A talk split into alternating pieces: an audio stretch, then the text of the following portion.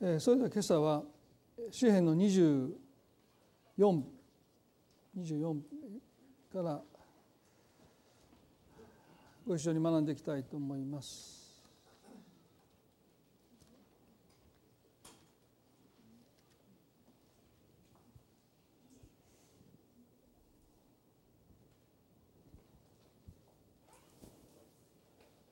まあ、この詩篇の24編はすごくあの学ぶところが多くあって1回で学びきれないんですけども、まあ、まあ時間の関係上ですねあの1回だけの学びにしたいと思いますけどもこれはあのメシア詩篇と言われてイエス・キリストの到来を予言している詩篇として有名なんですね。まあ、全部読みたいんですけども、えー、3節4節6節までそしたらお読みしたいと思います。誰が死の山に登り得ようか。誰がその聖なるところに立ち得ようか。手が清く心が清らかなもの。その魂を虚しいことに向けず欺きを誓わなかった人。この人は主から祝福を受けその救いの神その救いの神から義を受ける。これこそ神を求める者の一族あなたの御顔を主体求める人々ヤコブである。これはダビデが記した詩篇ですけどもここで彼は一つの問いかけをします。誰が死の山に登り得ようか。誰がその聖なるところに立ち得ようか詩篇の15編においても同じような問いかけがなされていますねまた時間がある時にじっくり読んでいただきたいんですけどもここで「主の山に登り得ようか」と書いてます。まあ、詩篇の中で「山」という言葉が出てくるとそれはシオンを指してますね。でシオンは何かというとエルサレムです。ですから年に3度男性は宮登りをして神殿で神を礼拝することが立法によって決まっていました。その聖なるところというのはもちろん神殿ですよね。ですから一体誰が神に近づくことができるのか。神の御前でふさわしいものとして祈りを捧げ礼拝を捧げることができるのかという問い。それに対してダビデは4つのことをここで挙げています。一つは手が清く心が清らかなもの。その魂を虚しいことに向けず欺きを誓わなかった人。その人は主から祝福を受けると言いました。この4つですね。で今日は特に2つまあ時間があればその3つ目の点をですね学びたいと思いますけどまず一つは手が清い。誰が神様の前に立ち仰せるのか。神の前に近づいて神の前にこの清い神の前に一体誰が立って願い事を申し上げ感謝を捧げ礼拝を捧げることができるのかまあ、皆さんね私たちは人生の中でおそらく一度たりとも天皇陛下の前に立つことは多分ないでしょうね。まあそのこと私が勝手に皆さんに言ったらねまあ私は多分ないと思います。近づくことすら許されない近づいていったら多分警察官に取り押さえられてですね「いや誰だいやあのニューライフキリスト教会の牧師です」誰や?」っていやの豊田信之です。誰や？って聞いたこともない。この国の、ね、天皇の前にすら私たちはなかなか立ち立つことが許されない。ましてはこの天地の作り主神様の前に一体誰が近づいてその方の前に立ちそして祈り礼拝を捧げ願いを聞いていただくのか。そのふさわしい人にとって4つの要は内面の史実がここで取り上げられています。まずね手が清いってありますよね。第一手モての2の8ではこう書いてますですから私は願うのです。男は怒ったり言い争ったりすることなくどこででも清い手を挙げて祈るようにしなさい。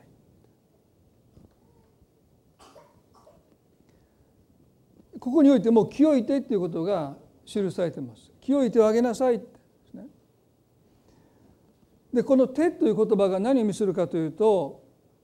まあ悪に手を染めるという方もしますけれどもこの手が何を表すかというと私たちの行いです。心はねまさにまだ行いにならない私たちの思いです。でも手は私たちの行いを表します。ですから清い手とは普通に読めば良い行い。立派な行い。そういう人を誇れる人だけが神に近づき神の前に自らの願いを申し上げることができるというふうに聖書は教えているわけではないんですね。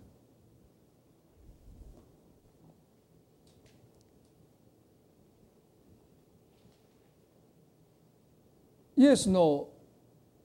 弟子たちが食事の前に手を洗いませんでした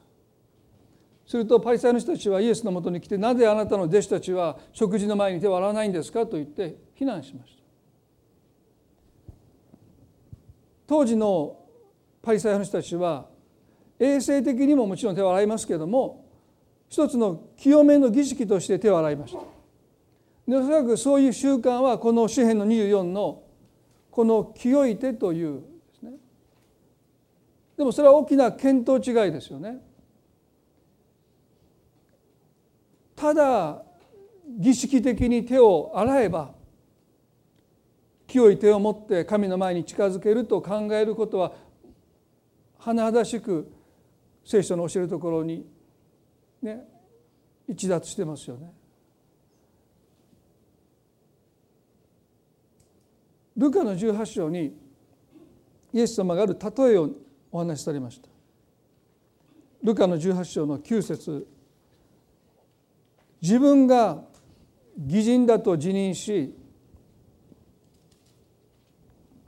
他の人々を見下している者たちに対してはイエスはこのような例えを話された。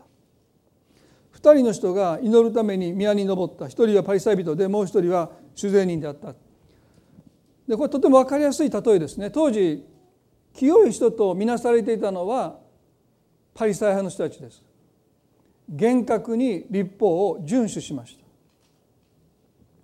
そして対照的に汚れた人とみなされたのはこの主税人ですね。ローマ帝国の犬といって人々から蔑まれた。そして彼らはねこの屈辱的な仕事に就く見返りとして同胞ユダヤ人たちからお金を巻き上げていた。ローマ帝国をバックにですね。ですから最も卑しい人々として軽蔑されていた。ですから聖書の中ではね売春する女性と主税人は同列です。まあ、いわゆる女性の中で最も卑しいとみなされたのが売春をして体を打ってお金を稼ぐ女性だとするならば男性の中で最も卑しいとみなされたのはローマ帝国のために働く主税人たちでした。ですからこの例え話の中でこのパリサイ派と主税人イエスがあえてこれは例え話ですからねあえてその登場人物を選ばれたということは大切なことを分かりやすく伝えようとされている。誰の目にも清いのはパリサイ派の人であって汚れているのは主税人ですよね。でも結論は逆でした。神の前に義とされたのは神の前に清いとされたのは人々の目に最も卑しいとみなされた主税人であって神に退けられたのは人々の目に最も清いとみなされたパリサイの人でした。ですね。なぜこんなことが起こったのか。この18の11でパリサイ人は立ってここの中でこんな祈りをした神を私は他の人々のようにゆする者不正なもの勧誘するものではなくことにこの主税人の上ではないことを感謝します。私は週に2度断食し自分の受けるものは皆その10分の1を捧げておりますと祈りました。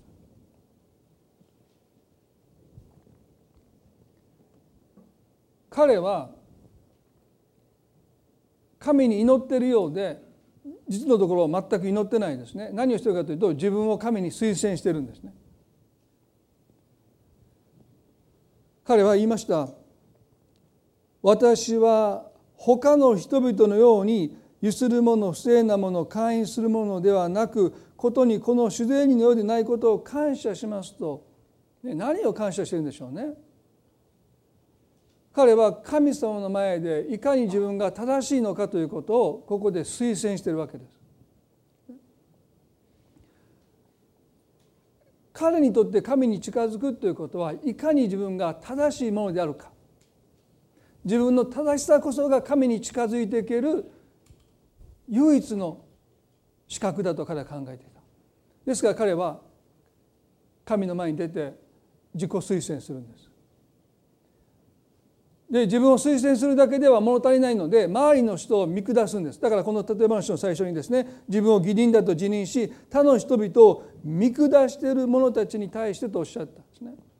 自分の正しさを持って神に近づこうとするとはいつも人を見下します。いつも人を裁きます、ね、彼の感謝はことにこの自然人のようでないことを感謝しますと神様に感謝することまで彼はですね人を見下して人を裁いていかにこの人のようでないことを彼はですね神の前で感謝してるんですね。そんな感謝神様はねしてほしくないと思いますね。でも自分の正しさによって神に近づこうとする人はいつも人を見下さないと裁かないと神に近づいていけない。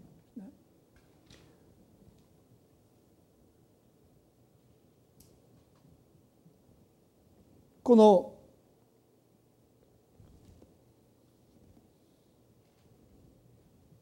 彼とは対照的にですねルカの18の13では主税人がこう祈りました。主税人は遠く離れて立ち目を天に向けようともせず自分の胸を叩いていった。神様こんな罪人の私を憐れんでください。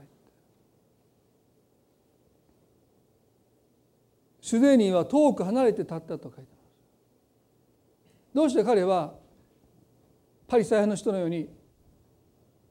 前に進むことができなかったのか。それは彼には誇り得る正しさが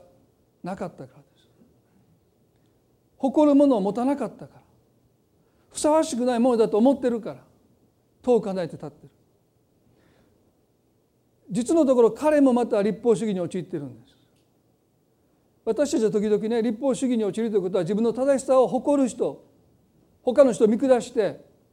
他の人を裁いていかに自分が正しいのかということを主張する人。このパリサイのこの人はですね週に2度断食してると書いてますね。当時ユダヤ教の立法では食材の日だけ断食をするようにだから1年に1回ですよね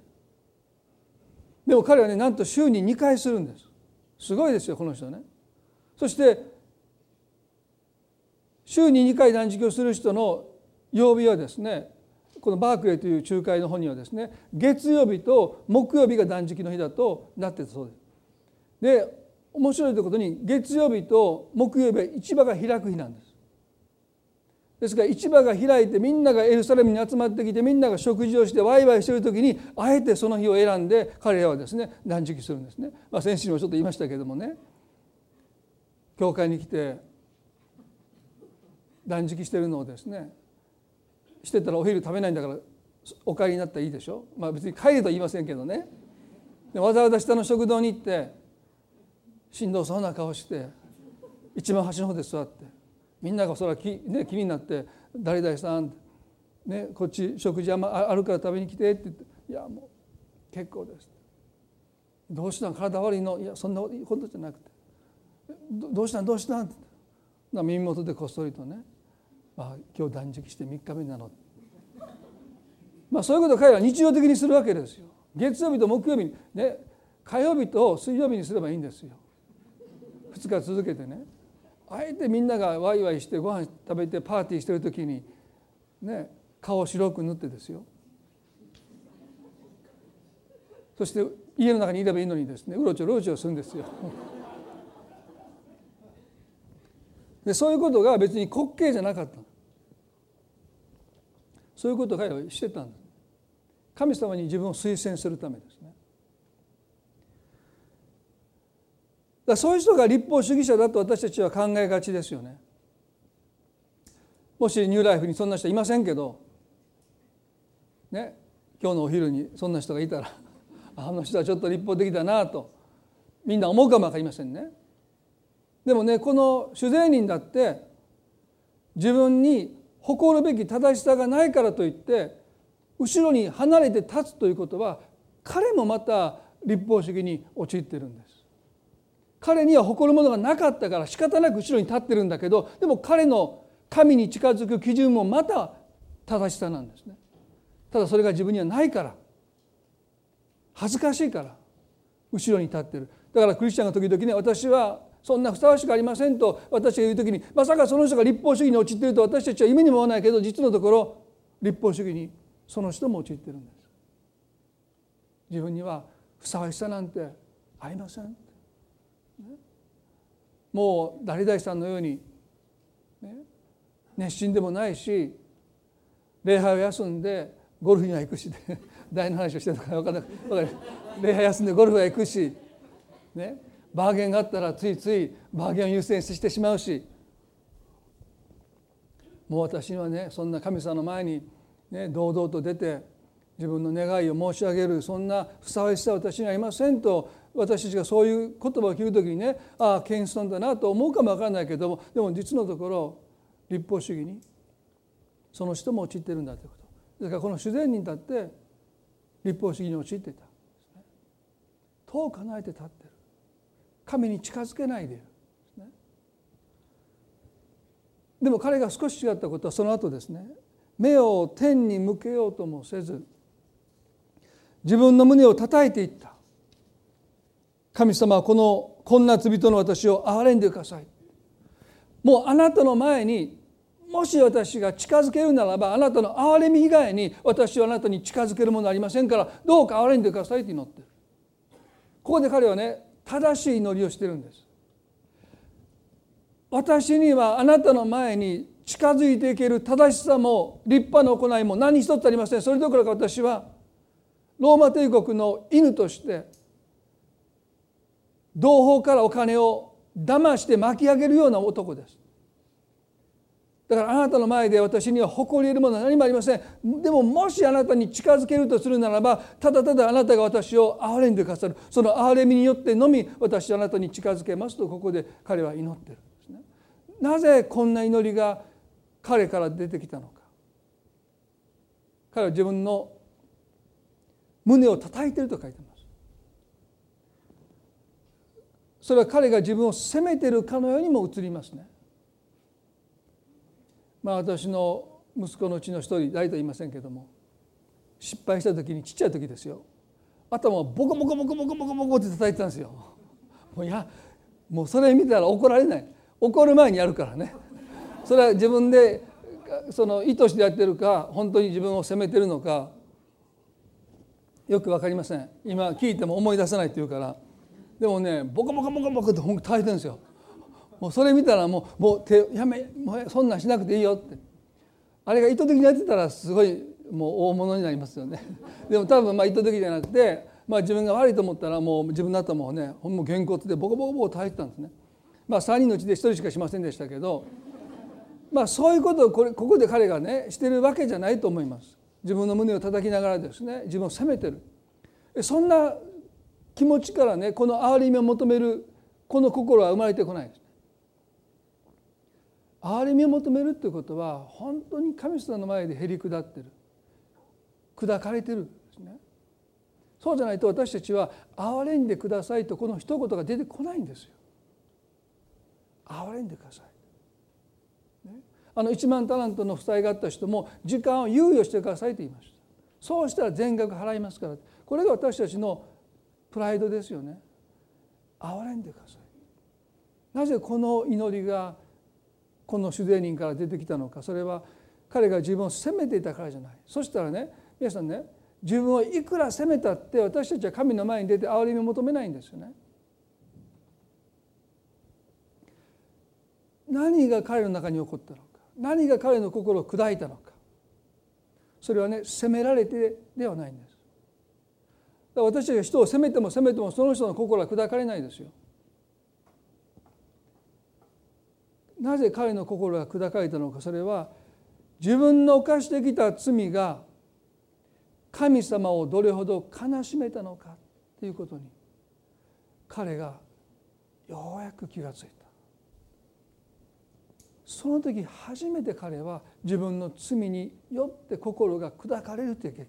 こんなにも私は神様を悲しめてきたんだということをした時に彼の心は砕かれていったんです。彼はね神様を怒らせてきたっていうことはよくよく知ってた。ユダヤ人ですから盗んではならないって聖書は書いてます。そんなことをもうちっちゃな頃から教えられてるから自分が盗みをしてる人を騙しと金を巻き上げてることによって神様が怒っておられるということを彼は感じてる。でもやめれないんですよ。皆さん夫婦の間でもねもし皆さんが奥さんをご主人を怒らせるでしょ？怒らせたっていうことで自分を変えようと思って皆さん変わらないんですよ。また怒らせるんです。何回私を怒らせた気が済むのっていつまでもやっても気が済まないんです。人を怒らせたということで私たちが自分の罪を後悔して悔いるということはほぼないと思います。私の経験もカウンセリングしていても思うんですね。でもね自分のしてきたことが妻を夫をどれほど悲しめてきたのかというその悲しみに私たちが触れる時に私たちの心はね砕かれていくんです。その人の怒りではなくてその人の悲しみに触れた時に私たちは本当に自分の罪深さを思い知らされて許してほしいという気持ちにようやくなるんです。皆さん奥さんが怒っててご主人が怒っててね許してほしいとなかなか思わないでしょ。余計腹立ってくるでしょ。もう逆ギレするでしょ。あんただって同じことしてるなんてね。でもね奥さんがご主人が本当に悲しんでる。その悲しみにもし触れるならば私たちは自分の罪というものの大きさ。自分が大したことないと思ってたその罪がこの人をどれほど傷つけてきたのか。苦しめてきたのか。そのことの前で私たちは本当にへり下らせるんだろうと思うんですね。だからここで彼はね自分の罪が神様をどれほど悲しめてきたのかということに本当に悟った時に彼は神の前で「主よどうか？こんな罪人」でこの罪人っていうね「ザ・シナー」ということ「ザ」なんです「あ」じゃないんです。私のようなあなたの心を悲しめた人は他にはいません。あなたの心に悲しみをもたらしたものが誰とすればそれは私です。パリサイ派と全く違うことをここで彼は言うんです。パリサイの人はね私はこのような人々と違うことを感謝します。ことでこの主税人においてないことを感謝しますと言いました。でも主税人はこういうんです。あなたの心を悲しめたとするならばその張本人は私です。パウロはこう言いました。私は罪人の頭だと言いました。あなたを苦しめてきたのは他の誰でもない。私です。これが本当に心砕かれた人の行き着くところの告白でしょうね。ザ・罪人。皆さんそういう T シャツを作ってね。歩きたいですね。ザ・罪人。ね。本当にそういうことを本当に思う人が神の前に心砕かれた人なんだろう。そういう人が本当に神様憐れんでくださいと心から祈るんだろうと思います。でもそういう人を神は近づけてくださって。義としてかさって受け入れてかさった。ね聖書の中にエペソの2の13で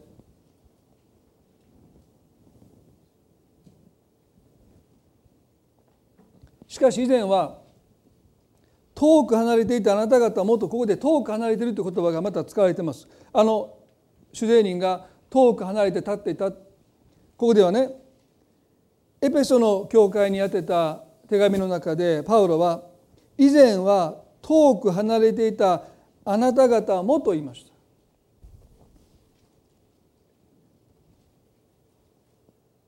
パウロはね遠慮することなく臆することなく違法人であるエペソの人たちに向かって以前は遠く離れていたあなた方もと言いました。でこのあなた方の中に違法人である私たちも含まれます。ユダヤ人にとって神様と違法人がどれだけ遠く離れているのか。その距離感ですね。それは絶望的な距離感でした違法人は救われないとみんな思っていた。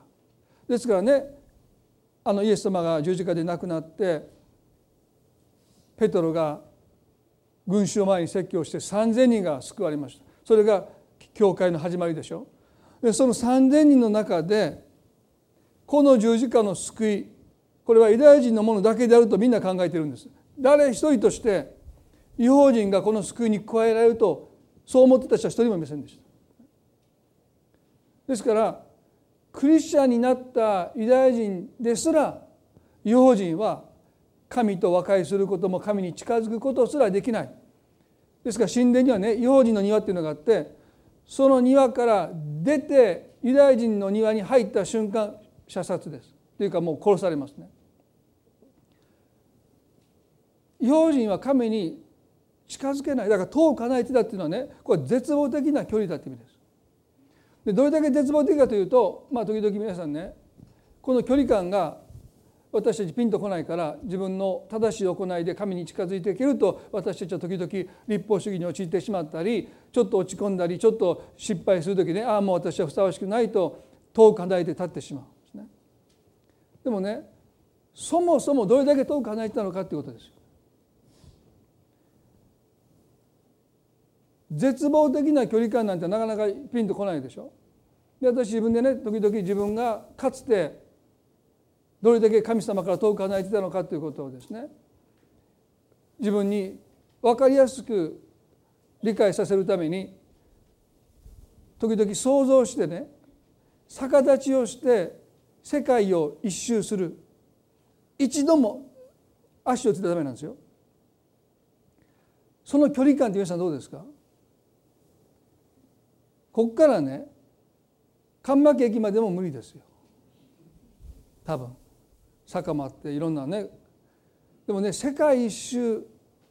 逆立ちをして一度も足を地面につけないで一周できるとする。その距離ぐらいまあそれでも大した距離じゃないんですよ。この遠く離れたっていうのはもうそれどころじゃないんだけども時々もう分かりやすくいかに絶望的なのかを私たちがねもうトライすることはしないでしょ。皆さんそうでしょ。トライすらしないです。やってみようとすら思わないです神脈ぐらいだってやってみようとする人がこの中に一人か二人いるかも分かりませんけども世界一周できたら神様に近づけるなんて言われたらですねもう最初から諦めますよね。絶望的な距離です。だから少々私たちがね週2回断食したぐらいでは神に近づけないんです。いわばね逆立ちをして100メーター進んだところで神に近づくのには世界一周なんですか？その距離を私たちが行かないと神に近づけないとするならば100メートルだろうか50メートルだろうかもう10メートルだろうか逆に後ろに倒れてマイナスだろうかですねそんなことは私たちを一向に神に近づけてくれないんです。でも聖書は今ではキリストイエスの中にあることによりキリストの血によって近いものとされたのですと書いてます。絶望的に神様から遠かった私たち何をしたって近づけなかった。その私たちをイエス・キリストのあの十字架の救い流された血によって私たちは近いものとされたのですと書いてます。この近さって皆さんねどれだけ近いのか。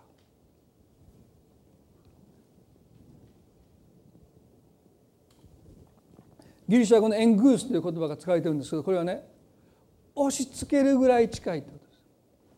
皆さんね普段生活してて人との距離感ってあるでしょ？もし人が皆さんにすごく近づいてきたらどうですか？ちょっともう自分の了解というかねそこをもう侵されたらちょっとこう気持ち的にね嫌な気持ちになりますね。もうパッと見たら横の人の顔が骨にあったらですね知らん人の顔が。この人何してはんねやろうと思いますよね。でしょ？え？って見たら向こうもえ？ってこの近さで。で私ねこの押し付けるというこの近さっていうのは神様と私たちの間に全く隙間がない状態です。暑苦しいぐらい近い。ちょっと離れてと言っても離れてくれないぐらい近いんです。イエス様の十字架の血によって私たちは神様とそれぐらい近いものにされた。で想像するのはね一番いいのはね満員電車の中に入ることですよね。もう牧師をしてて神様にいつも感謝していることは満員電車に乗らないで済むことです。もうね僕満員電車に乗って仕事に行ってる人はね心から尊敬してるんです。あれ行って帰ってくるだけで多分エネルギーの半分使いますね。もう大変ですよね。もう両足で立っていない時ありますね。もう片足だけでなんかこうもう力踏ん張ってですね。であの時にねもし皆さんがね満員電車に入ってね近づかないでくださいって。周りの人に言ったらどうですか？皆さん頑張ってみんなに近づかないようにしてくださいますか？そうじゃない。お構いなしに。加齢臭のするおじさんがもう体を押し付けてくるしどこの化粧に使ってんのかなっていうおばさんがえらいなんか匂いが嗅いだことないような匂いする化粧品のおばさんがですねまあ、ここにおじさんもおばさんも、まあ、みんないますからね。もうもうあ前から横から後ろからですよ。ね、もう特にまあ冤罪事件でえー、ね大体もうこの人痴漢だって言われたらもう警察は逮捕しますからね。だからもう手を挙げて もうこんなんで30分40分前から後ろから横からもう押しつけ押し押し付けられてくるですね。あの近さですね。キリストの血によって近いものにされたっていうのは私たちがねちょっと離れてくださいって言おうかお構いなしにもうみんな体を押し付けてくるですね。この近さを聖書は言うんです。皆さん私たちは自分の正しさを持って神に近づくことは絶望的ですけれども私たちのためにイエス様が流してくださった血によって私たちは神に近いものにされた。すなわちね神様がいつも私たちに押し付けられるぐらいにその愛が私たちを取り囲んでいるんだって。だからローマの8の35ではね私たちをキリスト内から引き離すのは誰ですか？困難ですか苦しみですか迫害ですか飢えですか裸ですか危険ですか剣ですか8の38では私はこう確信してます死も命も見つかりも権あるものも今あるものも後に来るものも力あるものも高さも深さもその他どんな被造物も私たちの主キリストエスにある神の愛から私たちを引き離すことはできませんこの世のいかなるものをもってしてもあなたと神様との関係を引き離すものは何一つない。でもたった一つあるんです。それが私たちが自分の正しさによって神に近づこうとしたり自分が正しくないからといって神様から離れて遠く立つ時に私たちを取り囲んでいるキリスト内から私たちは離れていくことができるんですね。でもそれ以外のいかなる人があなたを脅してあなたを、ね、キリスト内から引き離そうとしてもこの愛は私たちを取り囲んでいるんだ聖書は言いますね。清い手を挙げてと書いてますけども私たちは神の前にこのキリストの地をキリストの憐れみを私たちの唯一の誇りとして持つ時に私たちは本当に神に近いものとされるんだということを聖書は教えています。どうぞ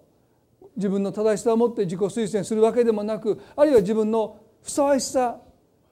私はふさわしくないという思いで神様から離れることなくですね私たちはただただキリストの地を誇ってその憐れみだけを誇っていきたいそう思います。そして最後にねこの心が清らかなものというふうに書いてます。マタイの5の8では心の清いものは幸いです。その人は神を見るからですと書いてます。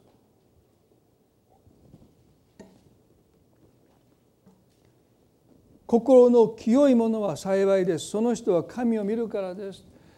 私たちが神を見るということをね思う時に心の清らかさっていうものが求められていると私たちは思いがちです。ね、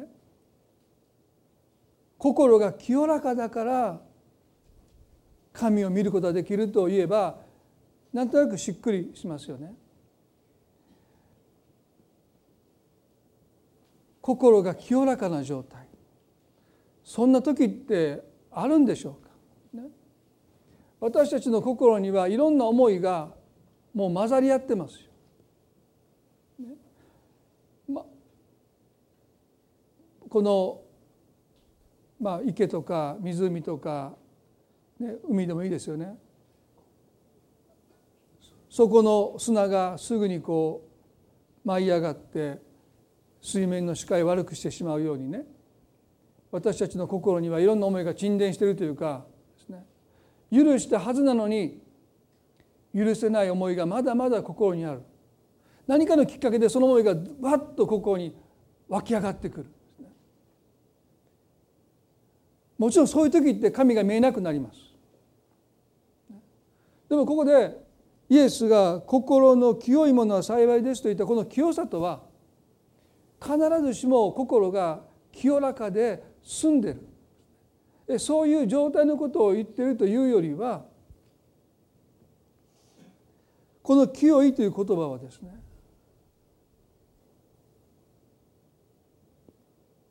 一つのことに心向けてるという意味です。だから清くない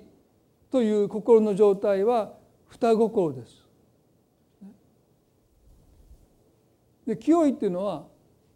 ちゃんと心を向けてるというこれ開かなくてもいいですけどもヤコブの4の8ではね神に近づきなさいそうすれば神あなた方に近づいてくださいます。罪ある人たち手を洗い清めなさい。双心の人たち心を清くしなさいと書いてます。ここでもね手を洗い清めることが語られてその後に双心の人たち心を清くしなさい。神様が一番意味嫌われるのは愛が足らないとかそういうことではなくて双心です。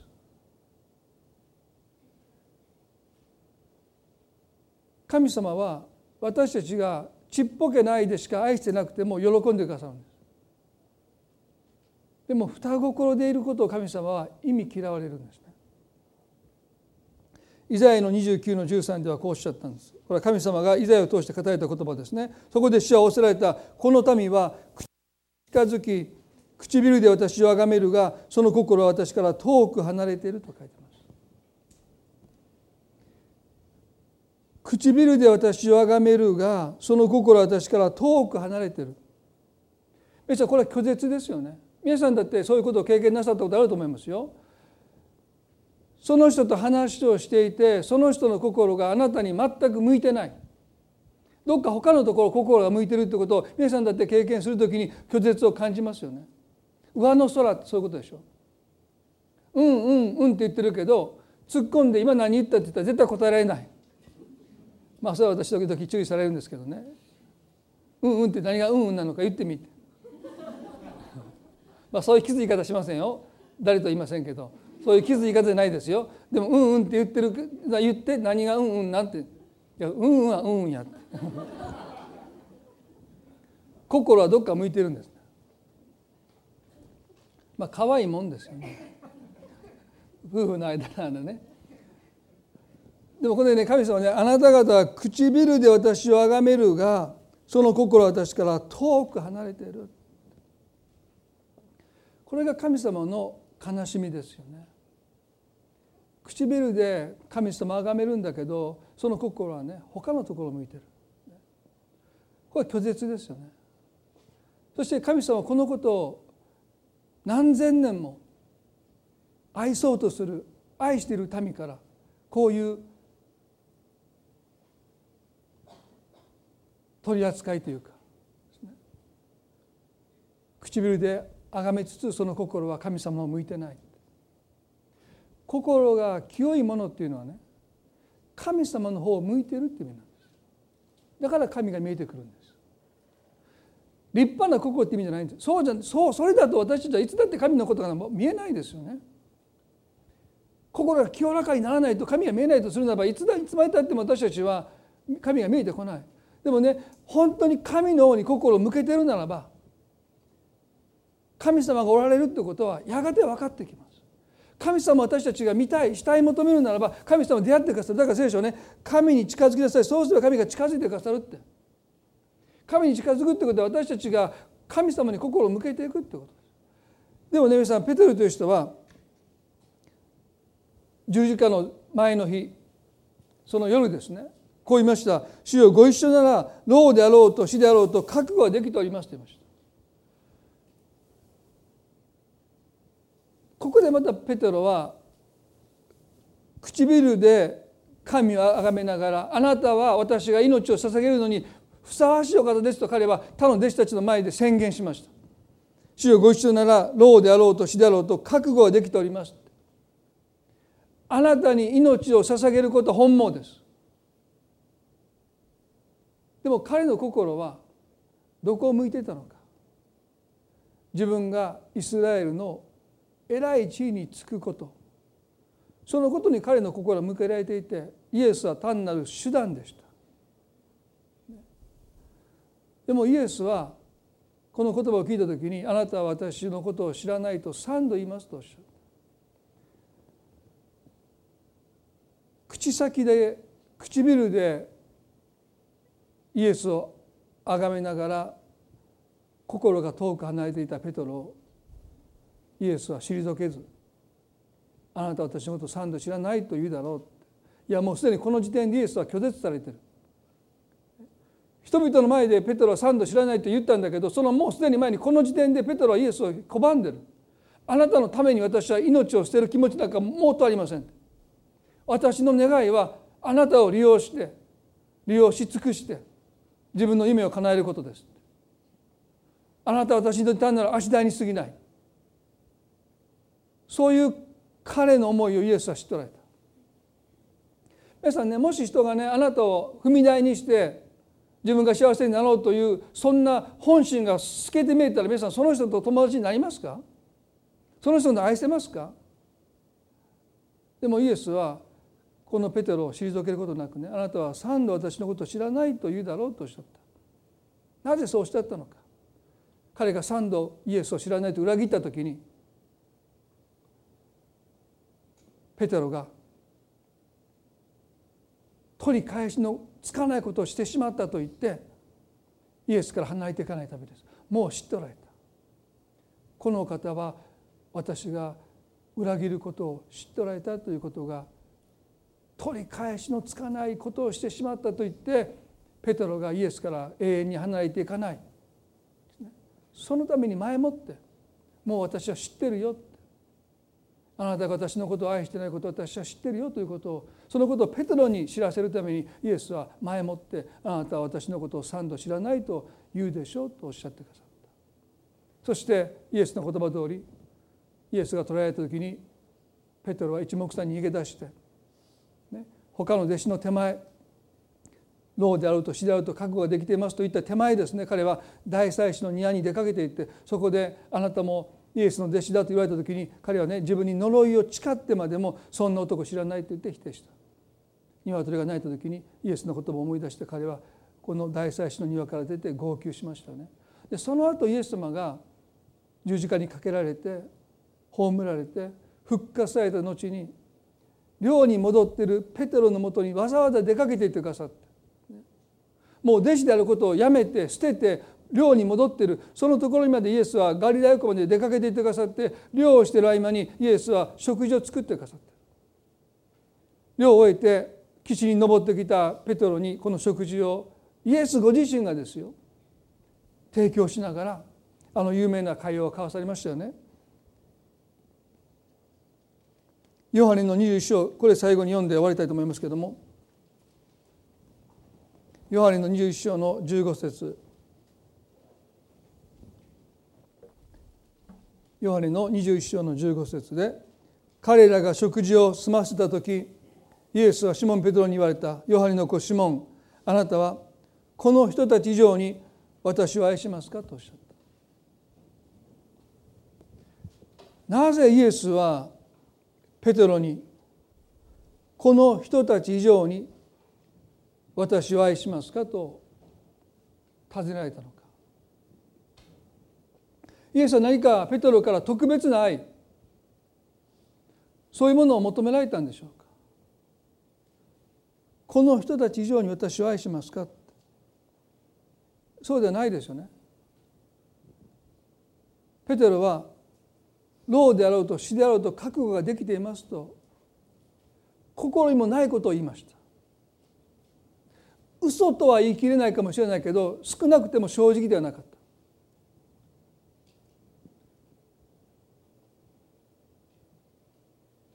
だからイエスはペテロに正直になってほしかった。この人たち以上に私を愛しますかって尋ねた。でこの時に私を愛しますかというこの愛はアガペの愛ですね。すなわち私のために命を捨てることができますかと聞かれたわけでしょうね。名誉挽回するチャンスですよ。はい。今度は何があってもあなたのために死であろうと老であろうと確保できてますと言えばですね彼はもう一度名誉挽回できたかもしれません。でも彼はここでアガペの愛であなたを愛しますと言えなかった。だから彼はここでこう言ったんですねはい主よ私があなたを愛することをあなたがご存知ですここで彼が愛するという言葉を使った言葉は兄弟愛ですね。自分の兄弟を愛するようにならあなたを愛することいや愛していることをもうあなたはご存知です。もう一度した同じ質問をされました。アガペの愛で愛しますかという質問に対して彼はですね私があなたを兄弟愛で愛していることをあなたはご存知のはずです。私の中にはそんな愛がないことをあなたが一番よくご存知のはずじゃないですかということを彼はここでもう一度申し上げている。そして3度目に21のヨハネの21の17でねイエスは3度ペトロに言われたヨハネの子シモンあなたは私を愛しますか？この愛しますかという言葉はアガペの愛ではなくて兄弟愛の愛フィレオの愛。私をあなたの兄弟の一人のようになら愛してくれますかと聞いてくださった。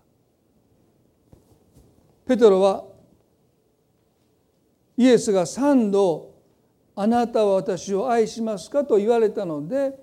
心を痛めてイエスに言った「主あなたは一切のことをご存知です」「あなたは私があなたを愛することを知っておいでになります」イエスは彼に言われた「私の羊を飼いなさい」ここでイエスはねペトロはイエスが3度「あなたは私を愛しますか?」と言われたので心を痛めたと書いてます。愛します愛しますと2度も言ったのに再び3度私を愛しますかとイエスが尋ねたので彼が自分の愛を疑われていると思って心を痛めたわけではないですよね。アガペの愛で愛しますかというこの問いかけに彼はフィレオの愛で兄弟で愛しますと答えます。2回目も同じです。すると3度目にイエスは私を兄弟愛でなら愛してくれますかと聞いてくださったイエスの手にはまだ傷跡が残っています。あの十字架の上で自分の罪のために命を投げ出して私を愛してくださったイエスをペテロは同じように愛せない。それどころか何の関係もない兄弟をただ愛するその程度の愛でしか自分がイエスを愛せない。3年半寝食を共にして目の前でキリストが自分の罪のために十字架にかかって死んでくださった。そのお姿を見ていながらその方の前で彼は同じようにあなたを愛しますと言えないでいる。兄弟愛でしか愛せないってしか言えない。その自分の愛の足りなさそしてその愛の足りなさまでイエス様がご自分をへり下してくださった。命を与えてくださっただけで十分なのにその方をしてまた自分の愛の足りなさまでへり下らせてしまったことに対して彼はここで心痛めてる。でもねこの心痛めるというこの経験がペテロを正直にしていきましたね。だから彼はこう言うんです。あなたは一切のことをご存知です。あなたは一切のことをご存知です。皆さん私たちが神様の前に正直になるとは神様あなたは私のことを一切私のありのままをあなたは全部知っていてくださいますということを私たちは神の前に申し上げる時に私たちは初めて神様の前に愛が足りなくてもいいんです。でもね神様が求めている真実の愛とはね正直な愛ですよ。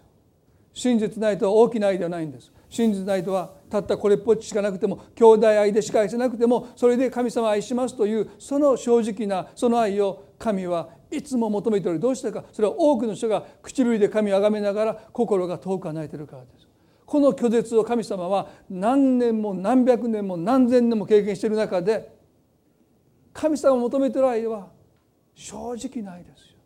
神様私はあなたをね自分の命を捧げるほどに愛すことはできません。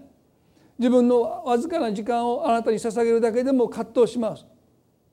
でもそういう自分のありのままの姿を神の前で認めていく。あなたは一切ご存知です。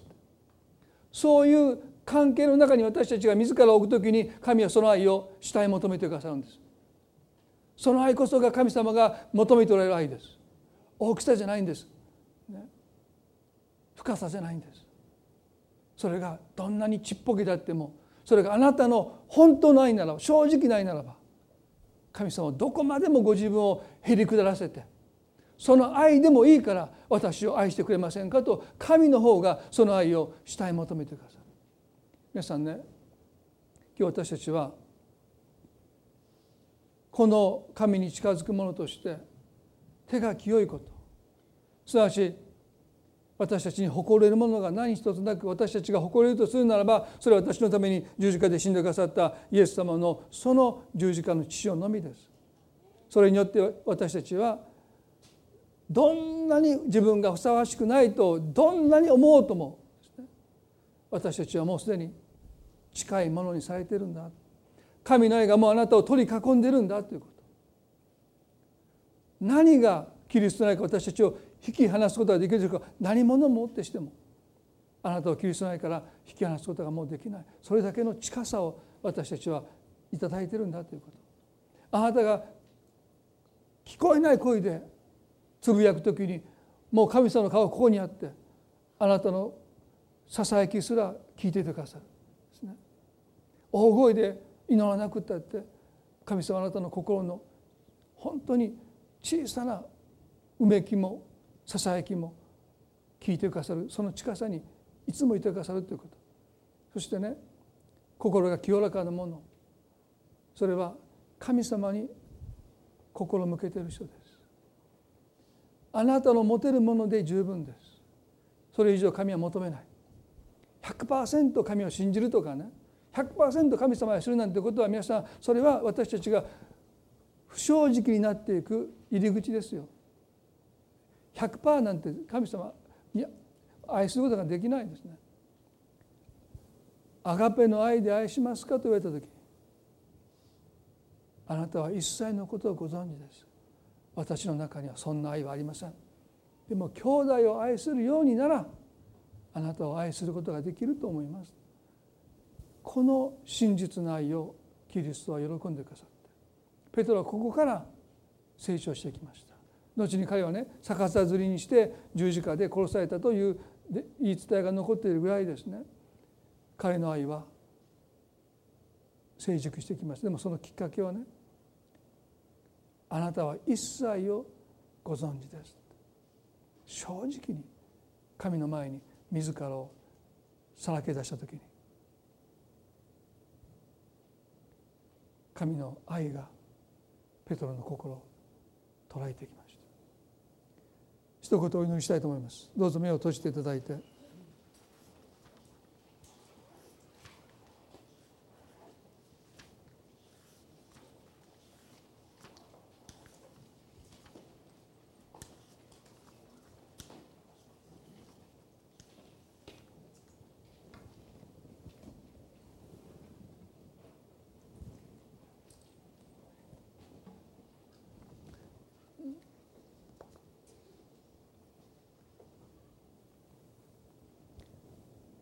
一言お祈りしたいと思います。恵み深い天の下の神様。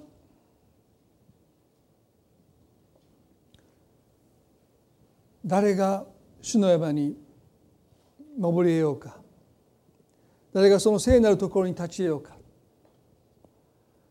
神様あなたはあまりにも清く私たちはあなたに近づくことすらできないものでした。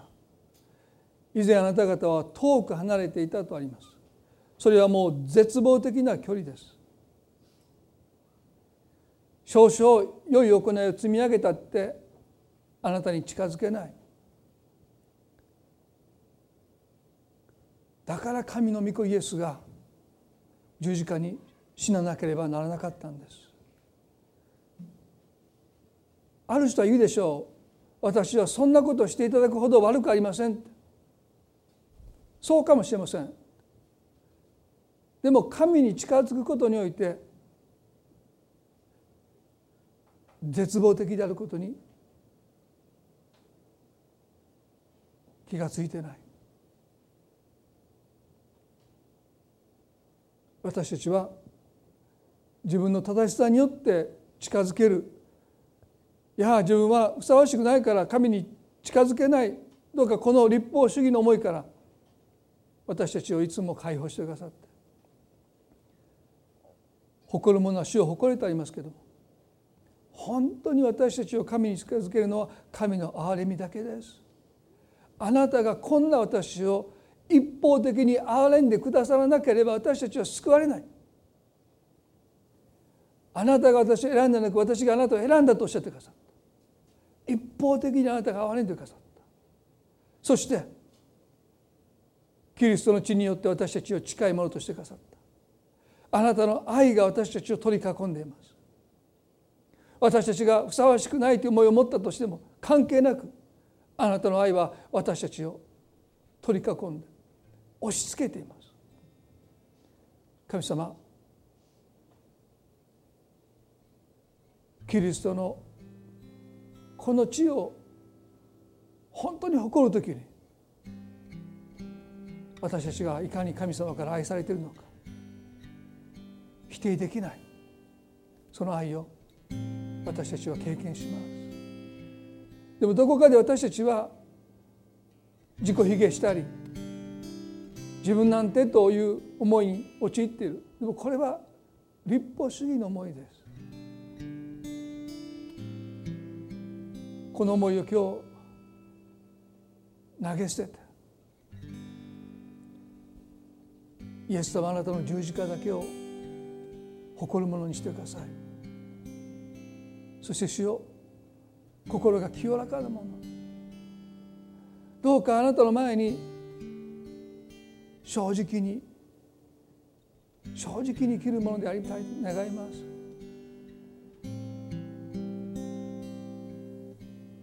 神様は実のところ私たちの全てを知っていてくださるペトロがあなたのために老であっても死であっても覚悟できていると言いました。でもイエスはペトロが3度裏切ることをもう知っていた。私たちは自分のありのままの姿を隠して生きています。あまりにも隠しすぎて自分自身を欺いています。でも私たちは今日神の前に申し上げたい。主よあなたは一切をご存知です。だからあなたの前に偽善者というこの言葉の持つ演技することをやめて。正直にあなたの前に生きるものにしてください。そのものが主の山に登り聖なる宮にところに立つことができるものです。願くならばあの自然にのように自分を責めるんではなくてあなたの心を私たちがどれほど悲しめたのかその悲しみに触れてあなたの前に憐れみを求めるものでありたい。どうかしよう私たちはあなたに喜ばれるものになりたいとその願いをいただきたい。あなたが怒ってる。私に怒ってる。そんな思いをいくら持ったとしても私たちは変わっていきません。あなたを私たちはどれほど悲しめたのか。その悲しみに触れる時に私たちは砕かれていきます。主よ今日私たちの心をあなたが探ってくださった。私たちの中になお立法的な思いがないのか。正しさを誇り人を裁いてその正しさゆえにあなたに近づいていこうとしてないのか。あるいは自分の弱さ足りなさ罪によってもう私はふさわしくないとあなたから遠く離れて立ってるのか。そのどちらも神は悲しまれます。主よこんな罪人の私を憐れんでください。どうか私たちの心をへり下らせてくださいますように。主は心砕かれた者の近くにおられると約束されている。今日心砕かれた一人一人に神様がどれほど近くにいてくださるのか。私たちの心の目を開いてくださるように祈ります。神様どうぞこの1週間悩みを覚えてくださって。この御言葉を通してなお主が私たちに語りかけてくださることを期待いたします。あの満員電車の中に私たちが入るぐらいにあなたの愛が私たちに迫ってきますよ。その愛に私たちが取り囲まれて生かされていることにどうか目が開かれますよ。それが救いの御業です。お人々の上に神様の祝福をお祈りします。感謝を持って愛する私たちの主イエスキリストの皆によってこの祈りを見舞いにお捧げいたします。それではどうぞ皆さん立ち上がっていただいて賛美を捧げたいと思います。感謝します。十字架の代罪と恥追われた驚く愛感謝し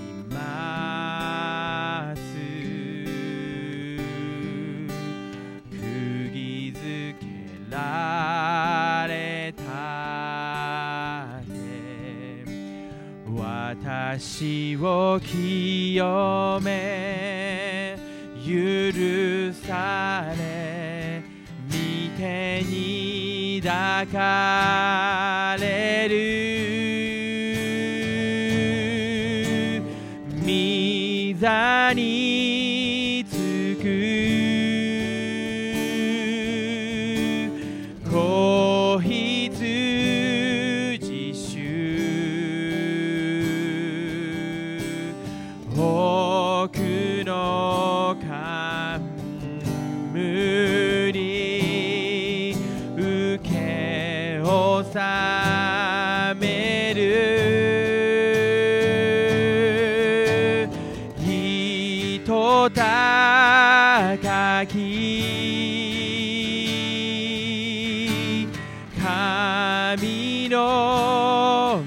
こ